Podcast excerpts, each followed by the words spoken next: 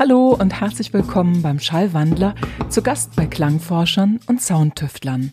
Am Mikrofon wie immer Manuela Krause und dieses Mal nehme ich euch mit nach Kreuzberg und zwar in das Studio von Arm bei Inner Visions.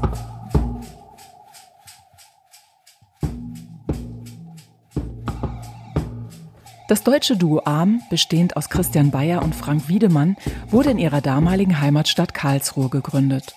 Die Wege der beiden Produzenten kreuzten sich 2001 im Plattenladen Plattentasche. Christian, der ansonsten als DJ unterwegs war, jobbte dort und später führte er den Laden selbstständig. Frank, der damals unter dem Künstlernamen Soul FC elektronischen Jazz produzierte, kam als Musikliebhaber in den Shop und schon bald entdeckten die beiden ihre musikalischen Gemeinsamkeiten. So entstand die Idee, mal ein Projekt zusammen zu versuchen.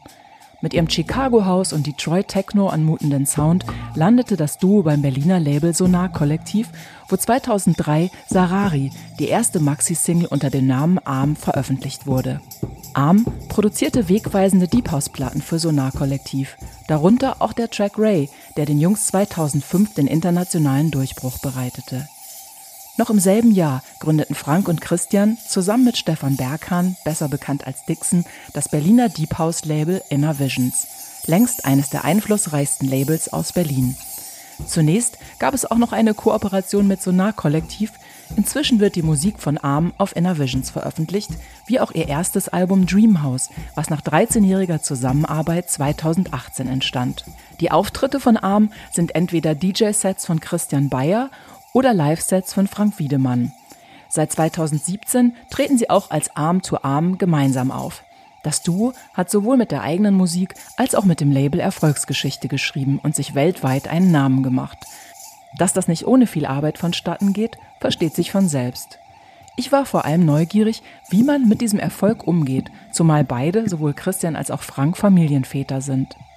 Ich habe die beiden vorher noch nie persönlich kennengelernt oder getroffen und auch das Inner Visions Loft betrete ich zum ersten Mal.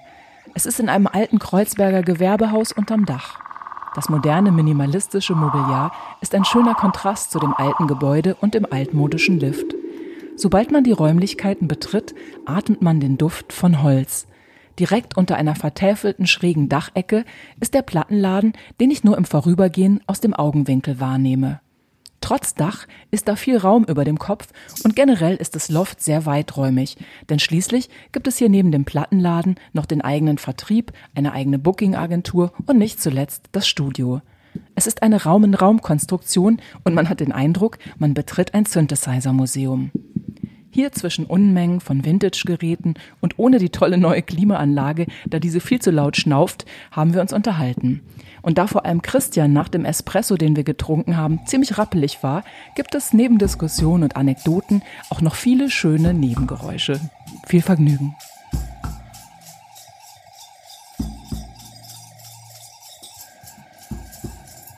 Also meine allererste Frage, welche Beziehung hast du zum Fußball?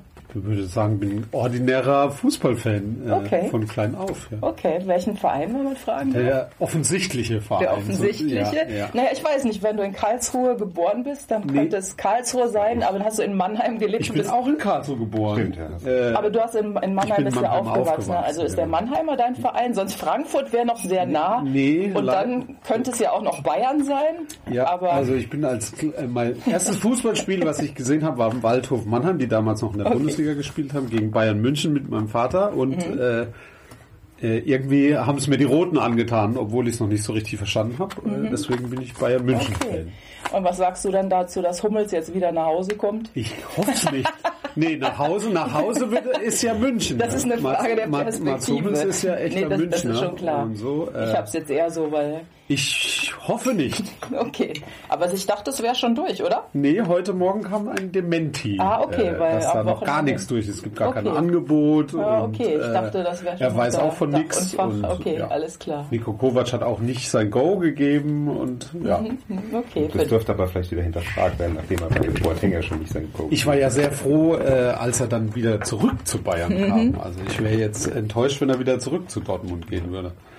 Also komisch fände ich es auch, aber andererseits könnten wir den jetzt gut gebrauchen. Also so als Ach so, da sitzt ein Dortmund. Ja, deswegen sage ich ja nach Hause. Also weil irgendwie aus meiner Perspektive hatten wir einen guten Mann, der ging dann zwar in seine Heimat zurück, aber fehlte dem Verein.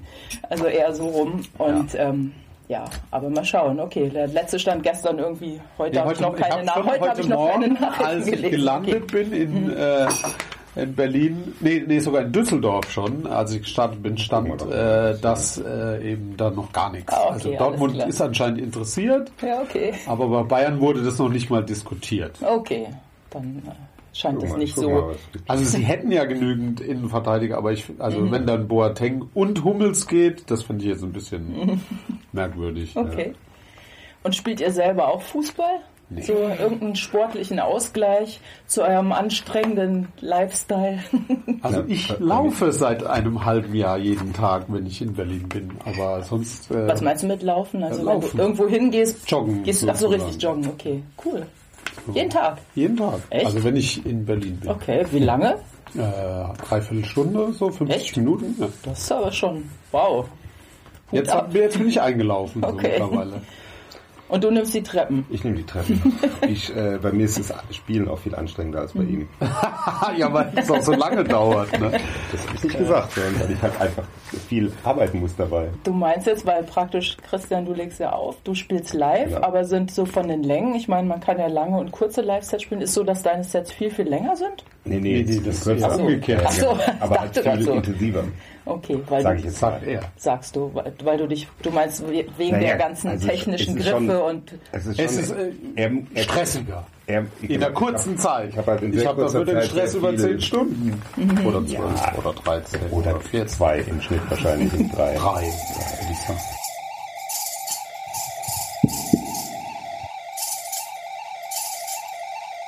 ihr habt euch ja ganz gut, das ist ja auch bekannt, aufgesplittet. Der eine legt auf, der andere spielt nicht die so Musik bekannt, wie man live. Nee, ach so, dachte Naja, es gibt immer noch Leute, die das nicht äh, Okay. verstehen. Aber die, die Okay. Mhm. gibt es immer. Und da wäre ganz interessant mal, weil am Anfang dachte ich, theoretisch könntest du ja das, was du live vorbereitest, also du könntest ja zum Beispiel, die, wenn du die Stücke auch alle hättest, jetzt als fast fertig, könntest du ja trotzdem beim Auflegen neu, also das auch neu arrangieren. Könnte ich ja auch und- mit ein bisschen und- Effekten und mit den oder so, Effekten könnte und ich so. eigentlich das Gleiche machen wie du. So, aber das, das, aber das, das macht ihr nicht, oder? Also, dass es irgendwie identisch ist, gar nicht. Okay. Er spielt ja auch wirklich andere Musik Mhm. äh, als ich, ähm, was es glaube ich auch ausmacht bei uns. Ähm, und ich mache tatsächlich immer mehr äh, auch freie Sachen. Okay. Also ich spiele jetzt nicht nur Armstücke. Okay, nee, die Frage ist gekommen, weil ich dachte zum Beispiel, wenn jetzt ein Booker, der bucht jetzt Arm und weiß der dann zum Beispiel schon, wen er bekommt? Und, Nee, der oder, fra- also oder fragen die schon dann an, Ja, also wir wollen. DJ-Set oder wir wollen, okay. Weil dann dachte ich, dann könntet ihr ja beide am gleichen Abend und zum Beispiel, wenn es jetzt nicht so klar war, könntet ihr in etwa was Identisches machen, aber das findet nicht statt. Nee. Passiert so nicht. Okay, alles klar. Und wenn du jetzt das Live-Set vorbereitest, so wie gehst du daran? Also wie hast du so einen gewissen, also irgendwie ein Gerüst wirst du ja haben, was schon da ist, aber so, Naja, ich habe so wahrscheinlich 70, 80 Stücke, aus denen ich sozusagen schöpfen kann. Und ähm, da gibt's halt immer so die festen Momente, sage ich jetzt mal, aber ganz viel außenrum wird halt improvisiert oder drumherum konstruiert sozusagen. Und ähm, dann gibt's halt ganz viele, ich habe immer so Skizzen oder angefangene Sachen, die ich äh, dann einfach auch schon mal reinschmeiße, weil man im Live-Set einfach merkt, relativ schnell, was funktioniert und was nicht. Ich, manchmal merkt man es auch später erst. also du bist Ähm, da wirklich so offen und probierst auch Sachen Ja. neu aus Also ich und guckst, schon- ob das ankommt bei den Ich Leuten. mache es schon so, dass ich mir Publikum vorher, sind. dass ich mir vorher, wie auch er sich wahrscheinlich überlegt, was die ersten zwei, drei Stücke von ihm sein werden, äh, wenn er irgendwo, aber das passiert im Club dann, ne, wenn man Mhm. sieht, wie sind die Leute da unterwegs, wer spielt vor mir und so weiter. die Stimmung Und genau, und dann überlegt man sich auch Kann man so, ja nicht okay, zu was, Hause entscheiden. ne? was, was mache ich jetzt hier, ne? wie fange ich an? Ähm, und dann gibt's halt für mich, das ist halt der Unterschied beim Live-Set, muss man halt so ein bisschen, man braucht so ein bisschen sowas wie einen Fixpunkt am Anfang, wo man erstmal die Monitore nochmal ähm, einstellen kann für sich. Also ich, ich habe so ein paar Stücke, wo ich weiß, wie die klingen und damit fange ich an und dann kriege ich dann dann weiß ich, wie der Sound ungefähr auch ist. Und dann kommst du in Flow und dann fängst du irgendwann an zu improvisieren und je nachdem, wie das gerade da draußen geht, schmeißt du auch mal was Neues ein, weil du dir denkst, das könnte man jetzt eigentlich an der Stelle mal gut testen, oder? Einschmeißen ist ein bisschen gefährlicher Begriff. Ja, in okay. Kontext. Ja. Das war Kontext, also ja. etwas grob gesprochen, aber eigentlich nicht, nicht wirklich wortwörtlich gemeint. Nee, aber ja, genau. So passieren dann die Sachen. Und gab es schon mal einen Moment oder kann es passieren, dass du was Neues ausprobierst und das geht gar nicht? Und also, oder ist es schon vorgekommen, dass die Leute dann den Tanzboden dir verlassen? nicht auf. Also, also, das jetzt, also es ist tatsächlich so, dass ich sehr, ne, ne, hat er schon nicht ganz unrecht. Ähm, ich bin, bin sehr konzentriert, wenn ich dann Okay. spiele und bin nicht der Typ, der die ganze Zeit guckt, wie es- okay. wie es jetzt nach draußen läuft. Ähm, aber man merkt natürlich schon so ein bisschen, wie die Schwingungen rüberkommen sozusagen. Aber in dem Moment, aber ich finde, es ist auch okay bei einem Live-Spielen. Gehören Fehler auch dazu. Hm, Na klar. Ich meine, was ja interessant ist, ist eigentlich auch immer genau so diese, diese Balance zu halten. Auf der einen Seite, dass du total konzentriert bist bei dem, was du machst und trotzdem aber nicht den Kontakt nach außen verlierst, oder? Weil ganz oft, also es gibt ja wirklich so, dann ist man voll drin und hat aber gar keinen Kontakt mehr nach außen oder andere, die sind nur noch da und vergessen aber dann, ach, die Platte ist fast zu Ende, ich muss was tun. Da Ich hatte das ja mal so schön mit, als ich mal mit äh, äh, unserem Freund Solomon zusammen gespielt habe ähm, und er nach mir natürlich gespielt hat und hat dann so einen Break gemacht und konnte wunderbar die, die Leute alle mit anfeuern und dann kommt die Musik mit dieses Systemladen. Ich muss das jetzt alles wieder zurückbringen. Ich kann nicht die Hände hochnehmen. Das ist halt so, das ist der Unterschied. Aber das ist auch okay. Aber du hast das eigentlich, Christian, bei dir finde ich, wenn man jetzt so auch die Videos sieht, so von irgendwelchen Festivals, wo du spielst, so, da habe ich echt das Gefühl, dass du das ganz gut im Griff hast. Also A, wirkst du unglaublich souverän oder vielleicht sind das nur die Videos, die veröffentlicht Ja, werden, ich weiß es nicht. Souverän. Ja, total. Also so, weiß nicht, so ganz relaxed und, und irgendwie immer mal wieder so ein Blick nach draußen und dann bist du wieder Das könnte konzentriert. äh, äh, unser Kollege Berghahn, aber der ja auch selbst äh, sehr äh, kritisch ist, äh, sich gegenüber, äh, sagt, wir könnten immer noch mehr kommunizieren mit dem Publikum. Aber es ist natürlich auch schwer, wenn man irgendwie zum Beispiel auf einer Bühne steht, die Meter hoch ist und man ist irgendwie 20 Meter von den Leuten entfernt, dann geht es halt gar nicht. Aber zum Beispiel in der Panoramabar dann, wenn man auf der gleichen Höhe und die stehen wirklich vor einem, wenn man dann trotzdem irgendwie wie so ein Autist äh, nach unten, ich rede jetzt nicht von dir, äh, Frank, äh, das ist irgendwie, ja, Ich weiß nicht, auch nicht, ich glaube, das ist auch so ein bisschen, äh, ähm, also ich weiß nicht, wie es bei dir ist, aber bei mir ist es so ein bisschen geteilt, äh, geteilte Herzen, wenn man so will. Weil auf der einen Seite denke ich mir schon, das, was ich mache, ist ein bisschen auch ein Konzert. Es ist eine Stunde, es ist, äh, geht so und also auf und ab ist nicht wie ein DJ-Set, was äh, sozusagen einen kontinuierlich mitnimmt. Und gleichzeitig will ich aber auch eigentlich, dass die Leute gar nicht zu mir hochgucken, sondern irgendwie bei der Musik sind und tanzen und äh, in, in, also das ist so ein bisschen, ich weiß nicht, da bin ich so hin und her Auch gerissen. dessen muss man sich vergewissern ab und zu, ob sie dabei Ja, ob sie noch tanzen, ob sie noch da Ist sind. so einer da? Ich meine, weiß nicht, ich dachte gerade, ihr habt ja auch unterschiedliche Größen. ne? Wenn du jetzt auf so einer riesen Festivalbühne stehst, ist es ja auch total schwierig. Aber vielleicht geht es jetzt auch gar nicht so sehr darum, dass man jetzt so da die einzelnen Also Gesichter anguckt. schon, ja, euch sieht man, aber ich meine jetzt von eurer Perspektive, dass du jetzt da nicht ständig irgendwelchen Leuten ins Gesicht blicken musst, sondern vielleicht eher so, oder stelle ich mir so vor, dass du so ein Gespür für man diese Dimension und den Raum Leute, kriegst, oder? irgendwie Leute Ja, raus. so indem man- einzelne? ja, ja. Und die guckst du dann an Ja, und dann und holst gucken, du dir wie so. die äh, reagieren oder so. Irgendwie, das gibt einem dann irgendwie eine Sicherheit oder so. Okay, und nach Ja. welchen Kriterien pickst du dir da jetzt jemand aus? Kann ich, habe ich, Auch so intuitiv. Intuitiv, Einfach ja. jemand, wo du das Gefühl hast, Oder, da. oder jemand, wo man denkt, ah, das Mhm. ist irgendwie nice. Also Es geht jetzt gar nicht darum, attraktiv oder was Mhm. weiß ich. Muss nicht mal eine Frau sein. Wo man so denkt, so ja, der versprüht irgendwie Gute Vibe. guten Vibe Mhm. und guten Geist. Und irgendwie dann guckt man so, ob die dabei bleiben oder so. Und Das ist ja Gegenteil. zu mir kommen auch öfters mal Leute, die machen so, äh, die machen so. Lach doch dir? mal. So, so ein Zeichen, dass du aus, lachen aus sollst. Publikum und Mhm. so. Äh, das nehme ich mir dann auch zu Herzen. Ja, aber es gibt ja auch das Gegenteil, dass dann manchmal so, ich hatte das neulich wieder irgendwo im Club, wo dann so einer vorne sich halt einfach, der Ja, kann halt nicht mehr, der ja. hängt dann da so rum, weil er total drüber ist und das ist echt äh, anstrengend, so, Ja. weil man die ganze Zeit denkt, man macht Naja, wenn er äh, am schlimmsten ist, wenn er nicht drüber ist und trotzdem sich da so an, äh, vorne am Geländer und dann lehnt und guckt, was passiert. So. Das, das kann einen dann, selbst wenn es irgendwie 5000 sind Ja. und einer sitzt Ja. da, das kann einen total aus der Fassung bringen. Also weil dich das in dem Moment irritiert oder ja, ja, was ist nee, der ja Punkt? weil, oder? weil, weil ich mir dann denke, ey, ja, wenn es dir nicht gefällt, dann geh einfach so. so. Oder was soll das jetzt? Ja, Für den ist es so, der lehnt da vorne einfach, weil er sich da anlehnen kann. da gibt es Also- schon mal, ja, Na, wenn man sie dann anschaut und äh, die Unzufriedenheit im Gesicht erkennt. die Äh, siehst du, aber die sehen nicht die neben ja, das mag sein. so, ja. mm. Aber trotzdem spürt man es ja, ob einer nur müde oder müde ist oder was richtig doof findet. Ja, ja, so. nee, das meine ich jetzt Das ist ein auch. Unterschied.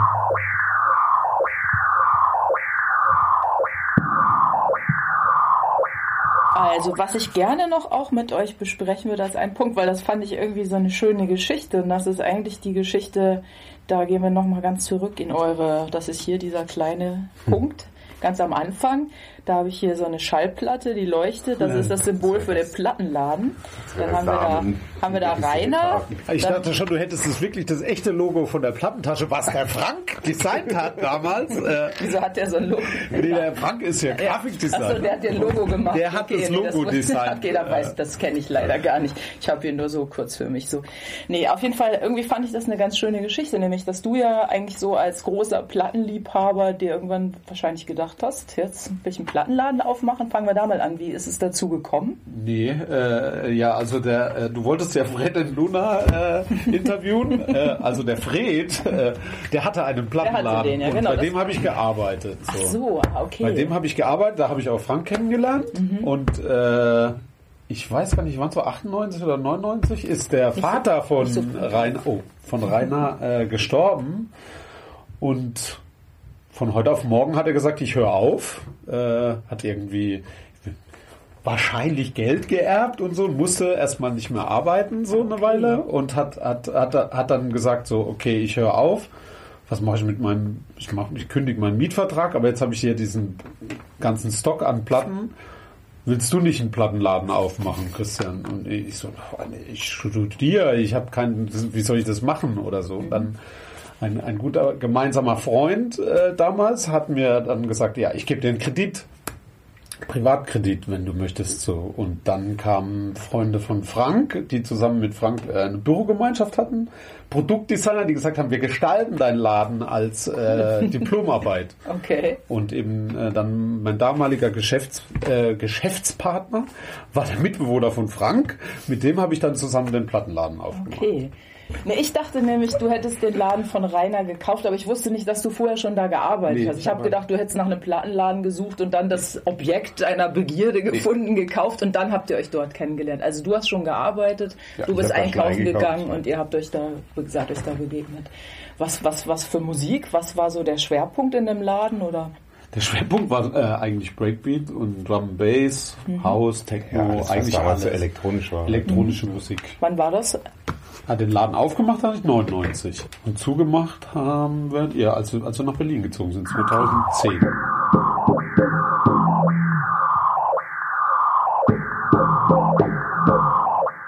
was hast du studiert? Weil du ja meintest, du hast währenddessen studiert. Ich habe Raum- und Verkehrstechnik und äh, Verkehrsplanung, also Bauingenieurwesen, so eine Vertiefungsrichtung studiert. Okay.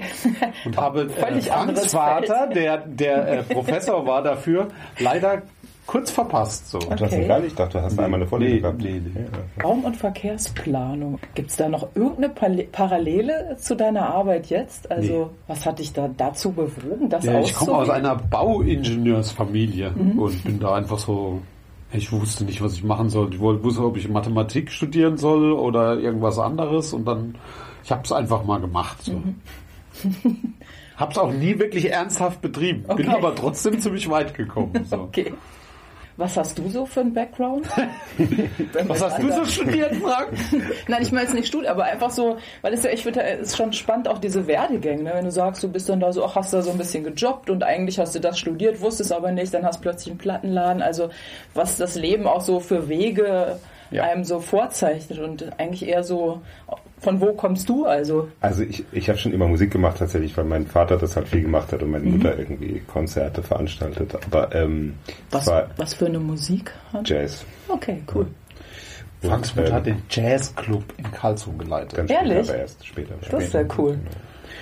Und ähm, die waren aber beide auch Lehrer. Also mein Vater war Prof, meine Mutter Lehrerin. Und, aber irgendwann habe ich relativ früh gelernt, dass ich mit Musik machen jetzt nicht Geld verdienen möchte. Also nicht andersrum. Äh, ich möchte nicht Musik machen, nur um damit Geld zu verdienen. Mhm. Ähm, das hat mit einem komischen Erlebnis zu tun, aber auch damit, dass ich viele Bekannte meines Vaters, die alle tolle Musiker waren, äh, gesehen habe, dass es halt einfach echt auch ein ja, richtig schlimmer Job sein kann. Ne? Ähm, Du meinst, wenn die dann auf Kreuzfahrtschiffen in Karls Ja, in Karlsruhe, haben, in Karlsruhe waren halt die Flippers groß, ich weiß nicht, ob das auch ein mhm, Begriff klar. ist. Und halt, also die haben ja quasi die ganze Jazzszene Karlsruhe am Leben gehalten damals. Mhm. Und äh, das größte, aus meiner Sicht das größte Musikgeschäft. Die spielen äh, wirklich live? Nö, aber. aber die Musiker mussten auf die Bühne. Die wussten, wie das Instrument halt benutzt. Ja, der Bassist hat dann zum Beispiel Keyboard gespielt, Back, Playback. So, aber er wusste, wie das ungefähr geht. Das war schon okay. Ja, genau, und ähm, ähm, deswegen habe ich äh, dann eben mit der Grafik angefangen. Und weil es auch ein Steckenpferd von mir wurde, so in der mhm. Schulzeit schon. Und so hast du hab's, gern aber ich hab's, hab's nee, nee, nee, gar nicht. Äh, ich fand einfach Computer. Äh, okay, schon cool. direkt. das war gleich so. Ich habe dann noch so ein Hab's dann aber nochmal richtig gelernt eigentlich. Proto-Nerd. sozusagen.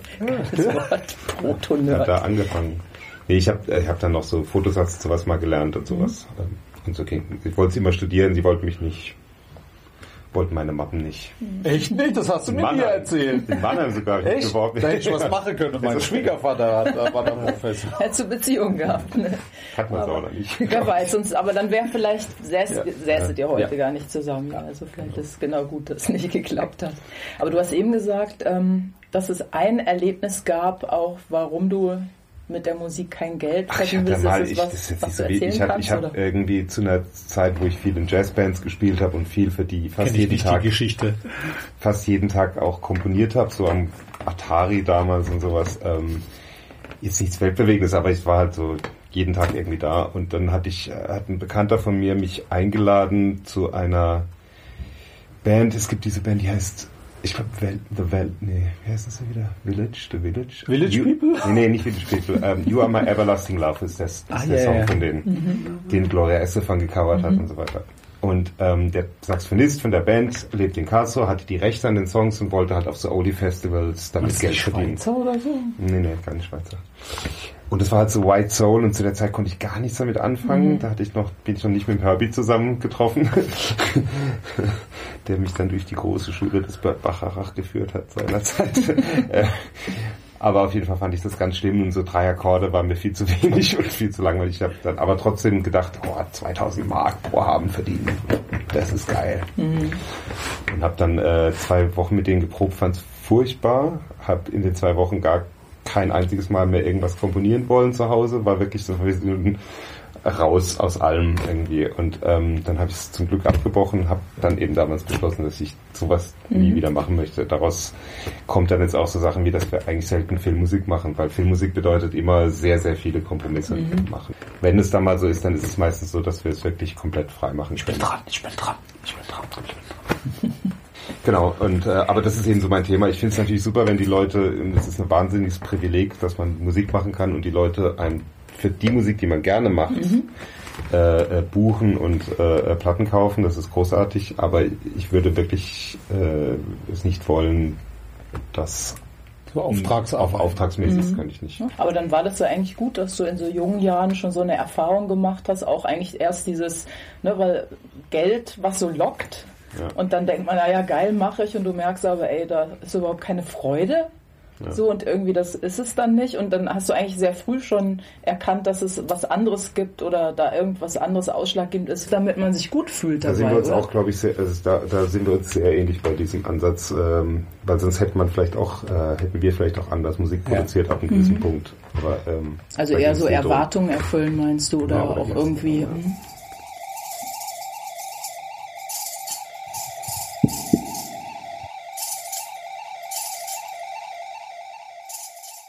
Von Dixon weiß man, dass er auch so, dass vielleicht ist bei euch dann genauso, dass er halt auch zum Beispiel selbst gut bezahlte Gigs dann absagt, wenn das was ist, womit er sich nicht identifizieren kann oder mag. Ne? Ja, mhm. ja.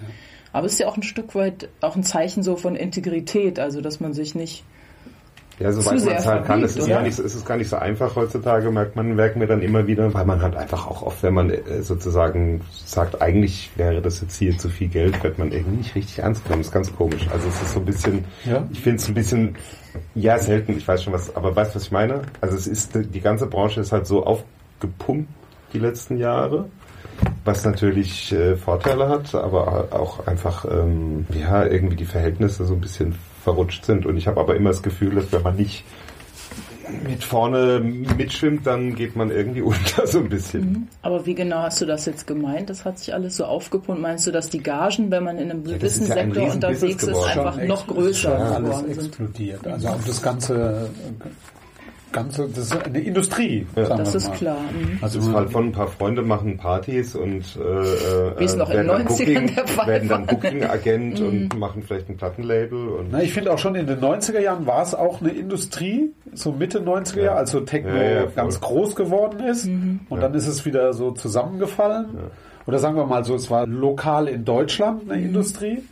Und dann ist es zusammengefallen und dann ist es so, aber so, hat sich so globalisiert. So. Die, also früher war das nicht so, dass deutsche DJs Nee, England in England, war's gespielt halt, haben. war's ja. halt ganz, also da ist viel schnelllebiger, die Ja, Szene hat ja. halt viel schneller gewechselt, aber die Industrie war Ja, da aber auch. es gab, aber ja, aber es gab nicht das dieses, das deutsche DJs, die haben nicht in England Ja, ja. gespielt in den 90er Jahren und dann irgendwann ist es so und dann auf einmal waren die Deutschen der Exportschlager und dann musste aus Berlin kommen so ungefähr. Äh, Also das ist alles irgendwie größer geworden. Natürlich ist auch viel kaputt gegangen. Kleine Sachen sind äh, irgendwie äh, existieren nicht mehr. Aber ja, Ja, man muss sich nur die Festivals angucken, die heutzutage irgendwie. Früher war das irgendwie, gab es eine DJ-Bühne auf einem großen Musikfestival und jetzt plötzlich sind es halt Städte teilweise, wenn ich so Ja. Tomorrowland oder sowas angucke. Das ist voll krass. Aber ich habe mich gerade gefragt, was macht das mit einem als Künstler, wenn du auch, sag ich mal, du kommst vielleicht eher noch so von so einem Underground-Ding, wo du so aus Leidenschaft machst du deinen Sound und du hast so deine kleine Crowd und dann wächst das und wächst das und irgendwann stehst du auf so einer riesen Festivalbühne und kriegst auch diese Wahnsinnsgagen bezahlt.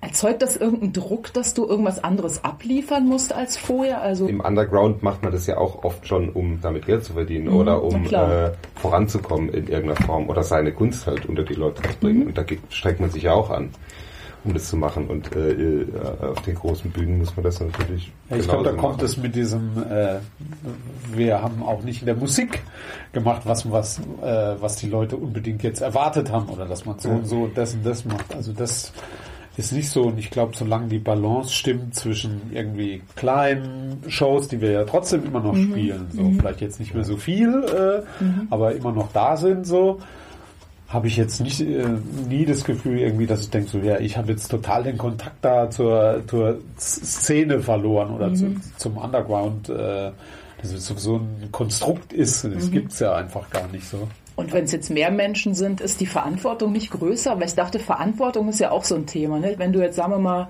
du bist, äh, wirst jetzt gebucht und um 4 Uhr ist dein Set, sagen wir mal 4 Uhr morgens, da sind tausende von Leuten, der Laden kocht.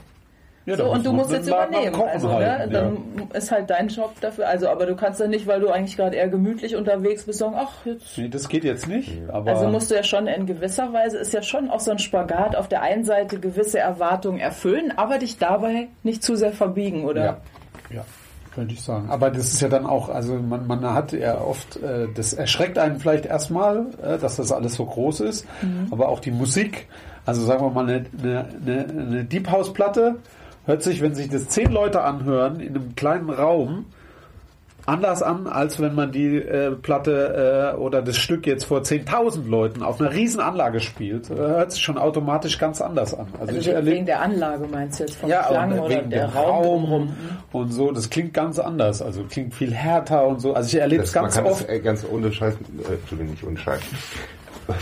man kann das ganz einfach mit einem äh, Orchester oder einem Streichquartett vergleichen, finde ich. Ein Streichquartett würde man ja auch nicht in einen riesen Symphoniesaal stellen jetzt unbedingt, oder? Würde man das machen? Würde man nicht so nee, machen. aber ich meine, es gibt ganz oft die Situation, dass dann irgendjemand kommt zu mir und sagt, boah, heute hast du aber hart gespielt. So. Weil es eben auf einem großen Floor war und so. Die kann genau das gleiche Set in der Panorama-Bar spielen. Dann sagt jemand, boah, heute war es aber echt, ey, heute war es echt, ey, ja, Hammer. und es war exakt das gleiche wie äh, auf dem Festival, okay. nur dass die Wahrnehmung natürlich mhm. ganz anders ist. So. Also es hängt immer damit zusammen, wo die, wie die Situation ist, mhm. wie groß, wie viel, wie viel, wie viel wie groß die Anlage ist und so. Also es kann einfach auch täuschen so. Mhm. Und irgendwann kriegt man dann halt ein Gefühl, dass ich muss hier gar nicht irgendwie brettern, weil das andere ist auch schon, äh, funktioniert einfach mhm. so, aus Erfahrung so. Dann kommt man auch nicht in dieses, äh, ich muss jetzt äh, abliefern, ich muss jetzt schnell spielen, ich muss jetzt, äh, keine Ahnung. Mhm. Aber was dann auf jeden Fall, was ich so raushöre, was dann auf jeden Fall, glaube ich, wichtig ist, was dazugehört und was ihr wahrscheinlich im Laufe der Jahre dann gelernt habt, ist dann auch so ein Gespür für eben diese Be Begebenheiten zu finden oder Gegebenheiten. Also, dass du ein Gespür hast für den Raum. Du weißt, wenn die Anlage jetzt so groß ist oder je nachdem, wie die Anlage ist, wie viele Menschen das ausgerechnet, wie das klingt. Und dann weißt du vielleicht auch, dass es Stücke gibt, die funktionieren jetzt hier ja, nicht, weil genau. da geht irgendwas verloren. Dazu braucht man vielleicht eher so einen kleinen, kosigen Sound oder. Das stimmt, ja. Mhm. Oder sich trotzdem traut, äh, die Stücke zu spielen, weil man weiß, es funktioniert ja doch gerade, weil irgendwie so eine große Anlage da steht und sich das trotzdem irgendwie mhm. technoid anhört, obwohl es gar nicht so ist, mhm. wenn man es irgendwie auf dem Kopfhörer hört. Na klar.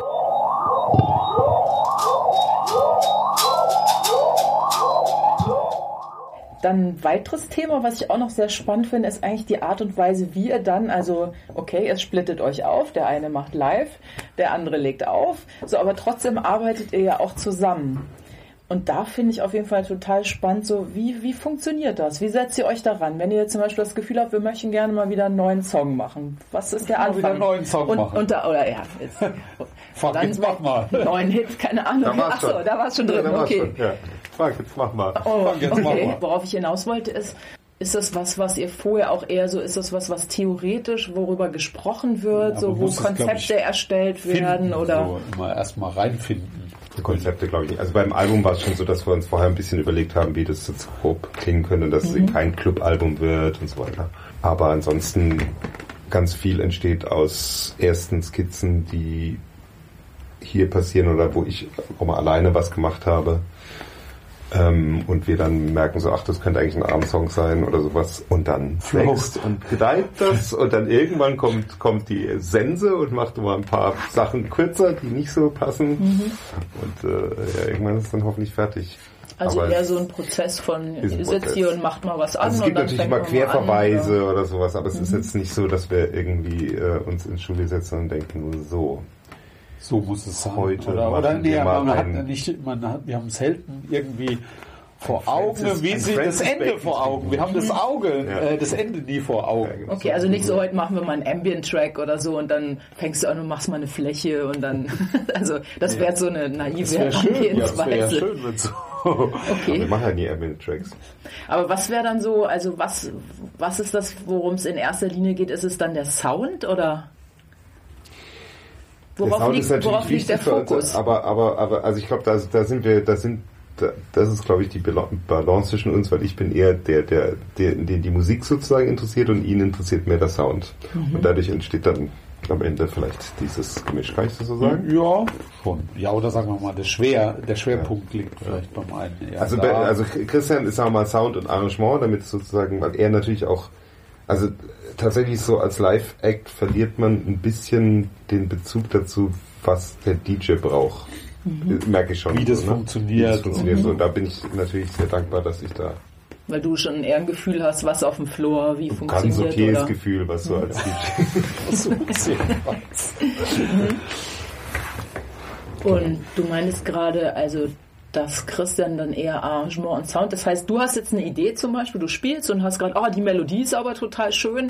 Und dann sagst ja, du, die Melodie ist super, aber nicht auf dem Synthesizer, oder? Nee, Frank nimmt ja ganz oft einfach irgendwie kauft ja viel Gerät, wie du siehst. Ja, ich habe gerade mal äh, gezählt. Also ich bin auf fast 30 Tasteninstrumente gekommen. Ja, wie viel, meine Tochter hat Die letztens die ich- Frage gestellt, wie viele Knöpfe hier Ja, in okay, den das Dings, ist die krass, wir Knöpfe. nicht beantworten konnten. Das ist dann nicht mehr zu zählen. Äh, Das ist fast wie ein kleines Museum drin. experimentiert dann ab und zu mit neuen Sachen und ja, dann gibt's irgendwas oder man hat ne, ein Sample und äh, hat irgendwie eine kleine Idee. Oft ist es auch so, man fängt mit irgendeinem Loop oder so an Mhm. und am Ende, äh, wenn das Stück fertig ist, ist der gar nicht mehr da. So. Mhm. Also das ist irgendwie, wie haben wir das gesagt? Wir, wir arbeiten gerne in Schichten. So. Ihr habt ja auch viel so analoge Geräte. Das Hast ist nur Museum. Hast du, das ist nur ein Museum. Da können wir eh später auch noch mal kurz vielleicht drauf eingehen. Aber hast du trotzdem sowas wie Ableton oder so, was du dann auch Ja, live Ableton benutzt? Oder weißt du, weil viele arbeiten das- ja auch mit, Ableton mit Bitwig der- oder Das ist Ableton ist die Zentrale so ein Okay. bisschen. Ne? Also ich habe das, ja, früher war es Logic, jetzt ist es Ableton seit Jahren schon, weil es halt einfach zum Live Beispielen stabiler ist auch, ne? ist. und benutzt du dann auch viele Sounds oder Sachen, so die schon vorgegeben sind im Ableton oder benutzt du wirklich alles analog und nimmst das Ableton als reines Ich Tool zum keine Scheuklappen, also ich benutze auch interne Sachen, so ist es nicht, aber, für, aber die Ideen kommen meistens schon hier. Und das wechselt dann ja auch immer, ne? Mal ist man da, mal hier, mal da Mhm. drüben und für mich ist es halt wichtig, dass ich, also oftmals nehme ich so 20 Minuten irgendwie was auf, wo dann viel gedreht wird und daraus schneidet man sich dann halt einen guten Teil raus. Wenn es jetzt aber so ganz technisch darum geht, keine Ahnung, ich brauche jetzt einen Subbass oder sowas, dann nehme ich schon auch ein Plugin oder so. Und du sitzt dann erstmal da und hörst dir das an. Okay. Ich, ich bin der Rick Rubin, der in Badelatschen auf der Couch äh, liegt und ab und zu mal die Snare bemängelt. So. Übrigens habe ich jetzt festgestellt, Rick Rubin hat eine Instagram-Seite, wo er jeden Tag eine Weisheit postet. Ja, muss ich Und die, auch und die davor immer löscht.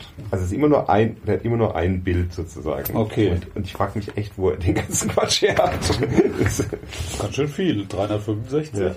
Kann man so. Vielleicht hat er. Der liegt ja nur auf der ich Couch. wollte gerade sagen, er hat Der liegt ja nur auf der Couch.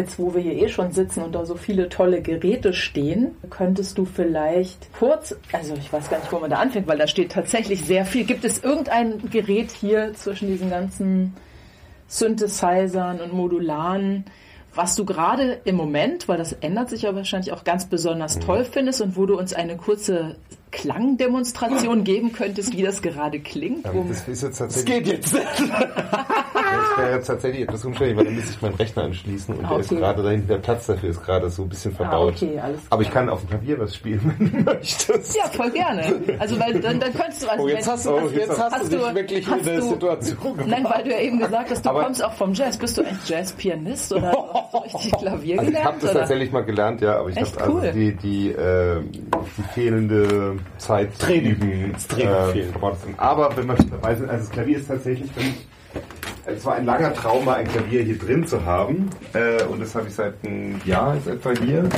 Und das hat einen, einen äh, ganz entscheidenden Vorteil, das ist nämlich ein Gerät, was man nicht anschalten muss. Äh, und ähm, man kann einfach mal ganz kurz hingehen und sagen, ah, das ist, äh, ach, das ist A. Das ist ja A, das Ding ist in A-Moll oder irgend so. Und ähm, Warum hast du den Deckel oben abgemacht? weil es besser klingt. Okay. Also weil dann zum Aufnehmen hier sind ja auch hängen immer Mikrofone. Ich kann das quasi direkt immer Ah, gleich okay, gleich aufnehmen, abnehmen, okay. wenn ich möchte. Und jeder, der hier äh, auf diesem Klavier jetzt gespielt hat, also es ist ja ein Prozess, so ein Klavier zu finden. Und ich habe auch äh, vier Stunden, glaube ich, in den Klavierladen gesessen und immer wieder hin und her und probiert und bin dann am Ende bei dem hängen geblieben. Das ist ein Yamaha, ist jetzt äh, nichts Außergewöhnliches vielleicht, aber für mich ist es perfekt, weil es es ist irgendwie total rund und ähm, man kann es auch, ähm, man kann eben auch ganz toll damit Sounds machen, die man vielleicht so, also ich kann jetzt, ich habe ich jetzt zum Beispiel auch offen, ne? ich kann da Die auch hier Hauschka-Sounds. Rein, reinfassen und so weiter, genau. Oder, genau und ähm, Tischtennisbälle reinlegen. klingt schön, ist ein schönes Klavier, finde ich. Äh, es hat äh, den Vorteil, dass man es hier so gleich soft oder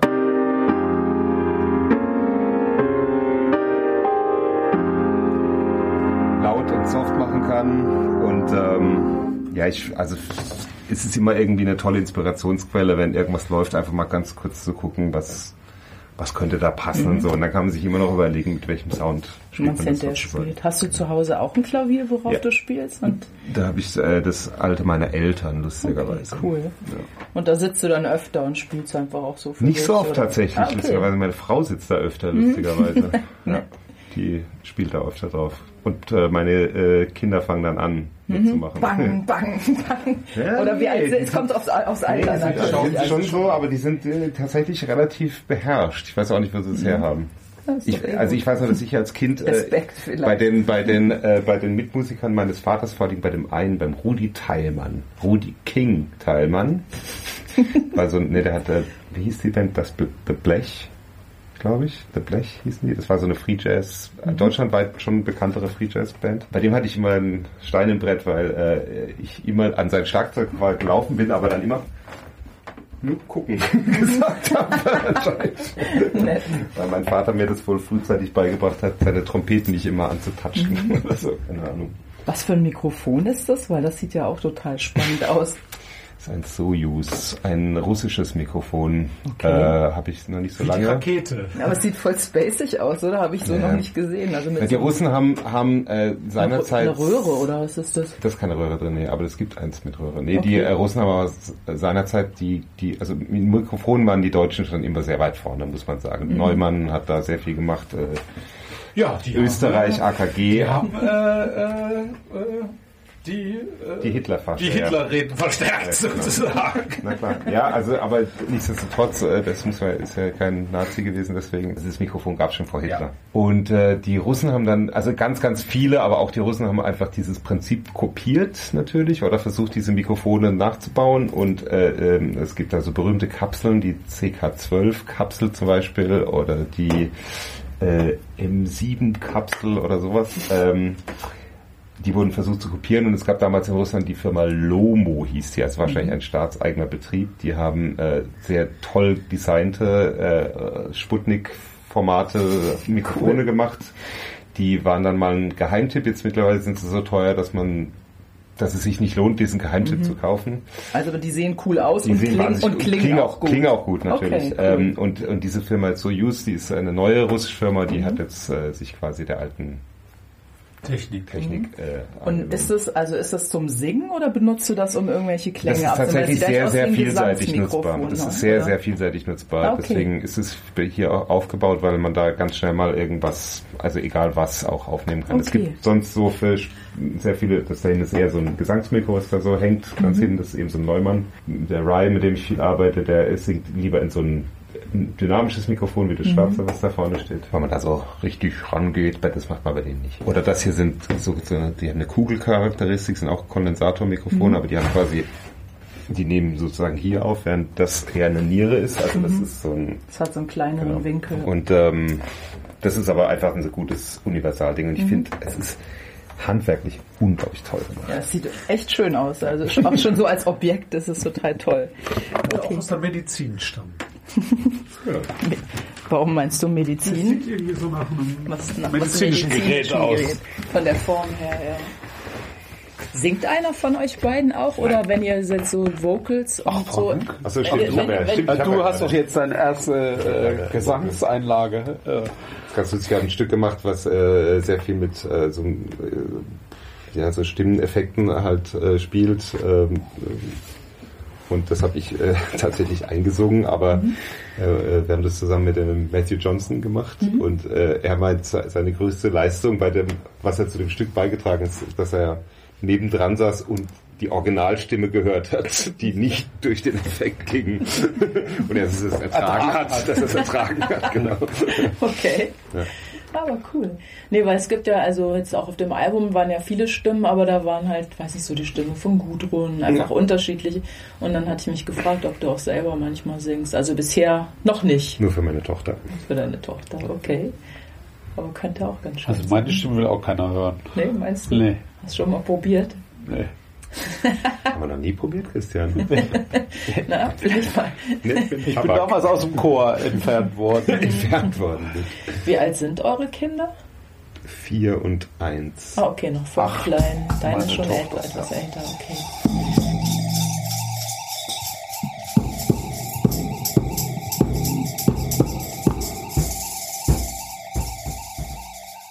Wenn er auf der einen Seite so ein Familienleben hat und dann auch so viel auf Tour und so, ist das schwierig? In, Hilft. In eine Balance zu bringen? Ja, also, ja, ja, beides. Beides, würde ich beides sagen, hilft. Ja. Also ich glaube, wenn, das- wenn ich das nicht hätte, könnte ich das weder das eine noch das andere machen, so, sozusagen. Also nur Familienleben wird mich wahrscheinlich dann auch irgendwann wahnsinnig machen, so.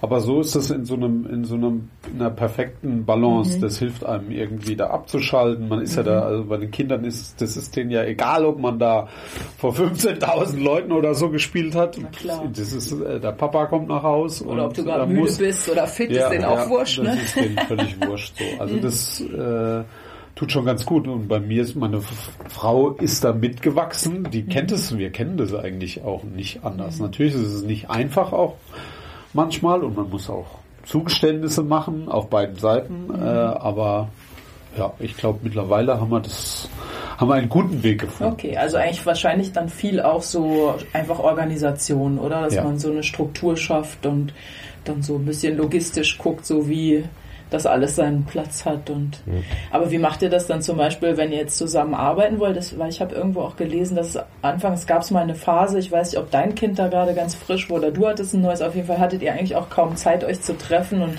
es war schon toll, wenn ihr es geschafft habt, mal einmal die Woche. So, ja, wie sieht das schon. Also mit- das ist, glaube ich, mittlerweile immer, wenn aus? du, äh, wenn das Kind, wenn die Kinder frisch sind, dann ist es immer schwierig. Aber wir haben, ähm, also jetzt bei meinem zweiten Kind war es dann auch schon ein bisschen eingespielt. Dann man hat Mhm. ja dann auch sozusagen so, äh, keine Ahnung, der hat halt einen Tagesvater ähm, irgendwie und dann hat man von, und das an, äh, mein Sohn geht schon in die Kita und dann ist es halt von 10 bis 4 Uhr pro Tag hat man dann halt Zeit und ist man halt einfach etwas effektiver. Mhm. Ich bin sogar, glaube ich, ein bisschen pünktlicher geworden dadurch. Ja. Achso, weil du auch weißt, du Und hast eigentlich nur die Zeit Seitdem der Frank ne? nicht mehr raucht, äh, äh, äh, muss auch er mehr auch Zeit. nicht, ist er, haben wir mehr Zeit, ja, auf Mhm. jeden Fall. Okay, ach so, weil sonst immer unterbrechen musstest und jetzt Ja. mehr Zeit im Studio verbringen dann. Okay. Ach, die ging es gar nicht um meine Gesundheit, die ging es nur um die Zeit. Richtig.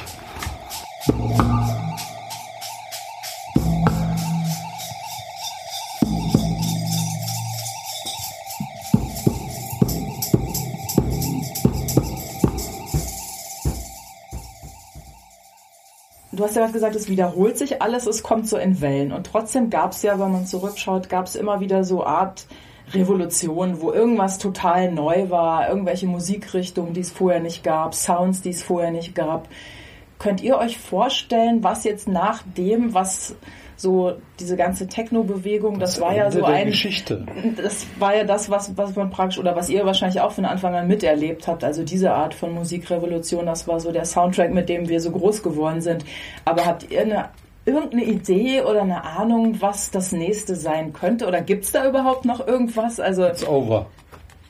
aber das haben, das Naja, also sagen wir mal, immer, sagen wir mal oder? so, alles, also, ja, man, also es gibt ja die Theorie, dass mit dem Internet, als das Internet groß geworden ist oder so, seitdem gibt es nichts Neues mehr. So, äh, es war, es war alles da, es wird alles neu interpretiert. Es gibt auch ganze Bücher. Boris Kreuz, ein äh, Professor, der bei uns in Karlsruhe an der Hochschule für Gestaltung äh, gelehrt hat, bei dem meine Frau äh, äh, studiert hat. Der hat ein Buch über das Neue geschrieben und der hat gesagt, das Neue gibt's nicht. Ja, das Neue ist immer nur was Altes neu, neu verpackt sozusagen. Und in der Mu Musik kam vielleicht die Revolution, die es so gab in den letzten 100 Jahren, eigentlich auf, war das immer eine technische Entwicklung. Irgendwas Neues ist Plötzlich gibt's Strom, ne? dann hat man elektrische ja, Gitarren. ja, und dann ka- kamen die Sampler, die, die Synthesizer sind auf und die haben sozusagen die elektronische Musik äh, mitbegründet. Die Kita, nicht vergessen.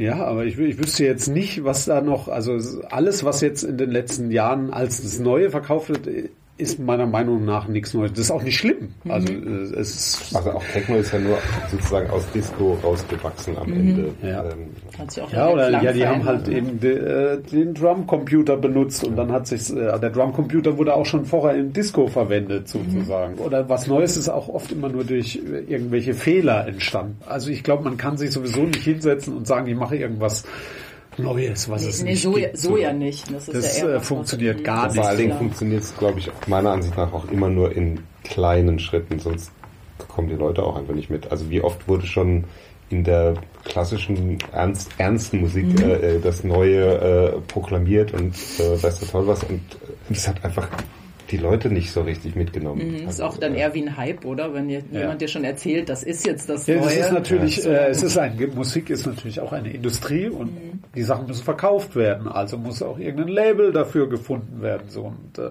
was ja. Neues kann man natürlich äh, besser verkaufen, aber ich, also solange noch so viel interessante Musik, sagen wir es mal so, veröffentlicht wird, warum äh, soll's und äh, wie heißt der der Fuk Fukuyama, der hat ja das The End of äh, History, also das Ende der Geschichte. Das mhm. sozusagen mit dem Fall der Mauer ist das Ende der Geschichte erreicht. So und alles, was jetzt kommt, ist eben Post-Histoire. Ich habe gestern gehört. Vielleicht ist es in der Musik auch ein bisschen so. Mhm.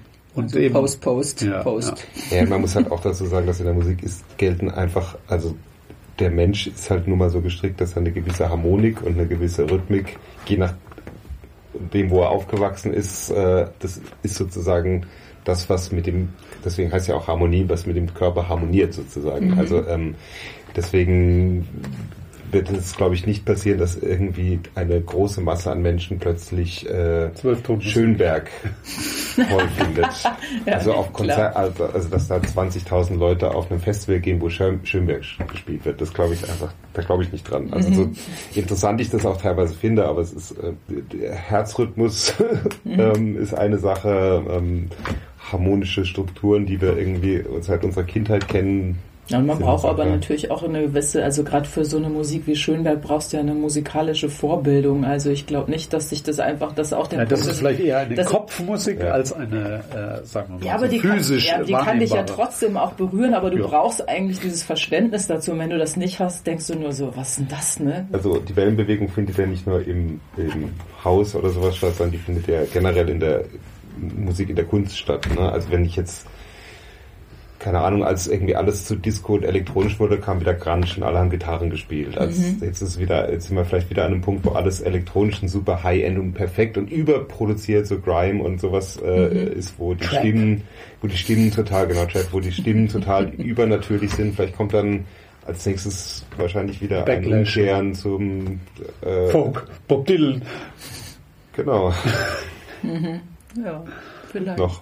Naja, es ist aber auch alles so, also ich meine, diese, äh, ich, oh, wie heißt denn der, der, der Comic-Autor, der wie, wie Vendetta, doch, der, der hat, der hat eben letztens. Äh, das wie vor Vendetta? Ja, genau, mhm. der, der, der Mensch, wie heißt er denn? Äh, Weiß nicht, aber den ja, Comic kenne ja, ich das Ja, und der, der hat eben gesagt, so dieses, das, das, äh, das ist durchs Internet alles so partiell geworden, auch die Musikszene, das ist so versplittet, es gibt nicht mehr die Rocker und die Punker mhm. und die Techno. Dings, das, das gibt's einfach nicht mehr. Das ist alles irgendwie zusammen und mhm. dann aber auch getrennt so. Mhm. Und das eben das Internet, das so, sozusagen auf Algorithmen basiert und dir ja auch immer nur das raussuchst, was, was, was du willst. Deswegen, du, du willst gar nichts anderes kennenlernen, außer das, was du sowieso schon Es kommt äh, drauf an, wie man das Netz nutzt. Wie man das Netz nutzt, aber ich würde mal sagen, 99 Prozent der Menschen nutzen es unbewusst, weil sie halt denken, okay, mhm. das Netz ist ja, ich habe Zugang zu allem. Ja, genau. Aber dann ja, das Zugang zu gar nichts. Das ist ja so, ja, äh, genau. sozusagen. Das, ist, das Netz macht ja das für Und dich. Du meinst, sozusagen. die meisten wissen das gar nicht. Ja. Okay, krass. Und das verhindert sozusagen. Dass du was Neues überhaupt Genau, entdeckst. oder okay. dass, dass irgendwie eine größere musikalische Bewegung entsteht. Mhm. Genau, wie deiner Meinung. Weil andererseits ist es ja so, dass eigentlich da inzwischen viel mehr auch so die Genre vermischen. Also ich sehe es nur so im Jazz in den letzten Jahren, dass es halt einfach Einflüsse plötzlich gibt, die es vorher nicht gab und dass auf einmal was Jazz ist, so da kann ein bisschen Folk mit drin sein. Ja, ja die Jazzer haben Angst, dass sie ihre Seele nicht mehr voll kriegen. Na, das kann auch sein. Meinst du? Na, das glaube ich nicht. Ich meine, irgendwie haben ja die würde junge, doch vom Staat junge, junge Musiker, die dann nachkommen, die haben ja auch wieder andere Ansätze als jetzt so ein alter Swing-Liebhaber oder so.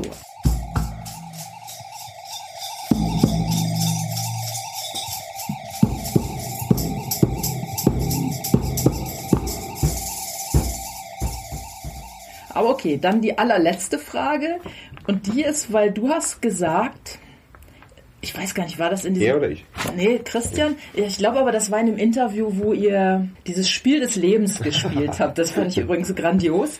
Aber da hast du, glaube ich, gesagt, da ging es um die Frage, in welcher Zeit du gerne gelebt hättest. Und da hast du gesagt, im Mittelalter. Habe ich gesagt? Hast du gesagt im Mittelalter? Und da hätte mich brennend oder würde mich brennend interessieren, warum im Mittelalter und wenn du im Mittelalter leben würdest, weil DJ hättest du ja da nicht sein Ich hab können. das gesagt. Was, was würdest du dann tun? Ja. Ich habe das gesagt. Ja, genau. Also ich würde jetzt aus heutiger Perspektive sagen, ich will auf jeden Fall nicht im Mittelalter äh, Okay, äh, dann können, leben, wir, weil können wir das die Menschheit war, glaube ich, im Mittelalter noch nicht so weit, wie sie heute ist. Mm, das, okay. Ich sehe das eher positiver, also eher nach der Aufklärung als vor der Aufklärung. Okay. Äh, aber warum nicht im Vielleicht hattest du gerade vorher einen tollen Historienfilm Game of geguckt. Thrones? Ich weiß es nicht, vielleicht die erste Staffel von Game of Thrones oder so. Ich weiß aber nicht. Okay, na gut. Ich, ich kann es mir echt nicht erklären. Okay. Ich, äh, Ich meine mich aber auch sowas. Äh, ja? Hast du gesagt? Ich glaube, das war in dem, in dem Interview mit Spiel des Lebens, hast du es Ja. gesagt. oder? Hm, okay. Hm. Das war vielleicht ein, spontan, äh, ein Okay. spontaner Einfall. Ja, okay. Heute will ich, ich, ich lebe ganz gern in der Zeit, in der ich lebe. Und ich Also glaube, im wir sind da sehr, ja, wir sind da sehr privilegiert. Äh, ja, wie, nee, so, wir sind, wir leben in einer privilegierten Zeit. Äh, Mhm. klar, gibt es viel äh, Probleme und so, aber wenn man auf den Zeitstrahl schaut, äh, sind wir, glaube ich, schon ziemlich weit gekommen Mhm. alle. Wir. Wir, ja, alle.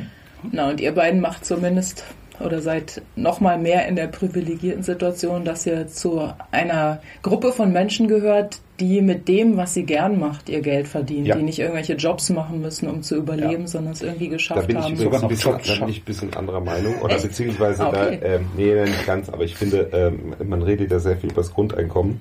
Ich sag, ich, ich Mhm. mach mal, ich soll das mal anders sagen. Ich bin eigentlich ein großer Fan davon. Ich Mhm. glaube nur, dass das Problem dabei sein wird, dass ganz, ganz viele Menschen, und da schließt der Bogen, nicht wissen, was sie wirklich gerne machen wollen. Das, das stimmt auch, ja. Und ähm, daran wird es meiner Ansicht nach auch ein bisschen hapern, dieses. Ja, aber Also das- durch Idee. das Grundeinkommen haben sie die Freiheit, es vielleicht herauszufinden. Ja, das wäre schön, das wäre ideal, aber ich glaube, dass, ne? ja, ich glaube, dass das halt für viele Naja, und äh, ganz ehrlich, äh, wahrscheinlich kann nicht jeder das machen, was er gerne machen würde, weil äh, das ist halt oft auch kein Wunschkonzert. Das Ja, weiß ja, aber ich, das ich weiß glaube schon, weißt du, wenn jetzt, also deswegen, da- darum geht's ja dabei, dass jetzt einer, der, sagen wir mal, gerne Gärtner, dann halt das auch wirklich machen kann und trotzdem sein Geld Und vielleicht sogar. Äh, Naja, aber es äh, könnte jetzt nicht Pianist werden, wenn er kein guter Pianist ist, äh, auch wenn er es gerne werden würde. So, so du ist meinst, das. alle aber wollen Schauspieler Fußballprofi oder Schauspieler oder so. naja, vielleicht am Badischen Staatstheater, aber als äh, Hey, Komparse. Vorsicht. Oh ja, die haben eine gute äh, Intendantin jetzt. Ja, cool, Dankeschön. Bitte. Hat Gerne. mich gefreut.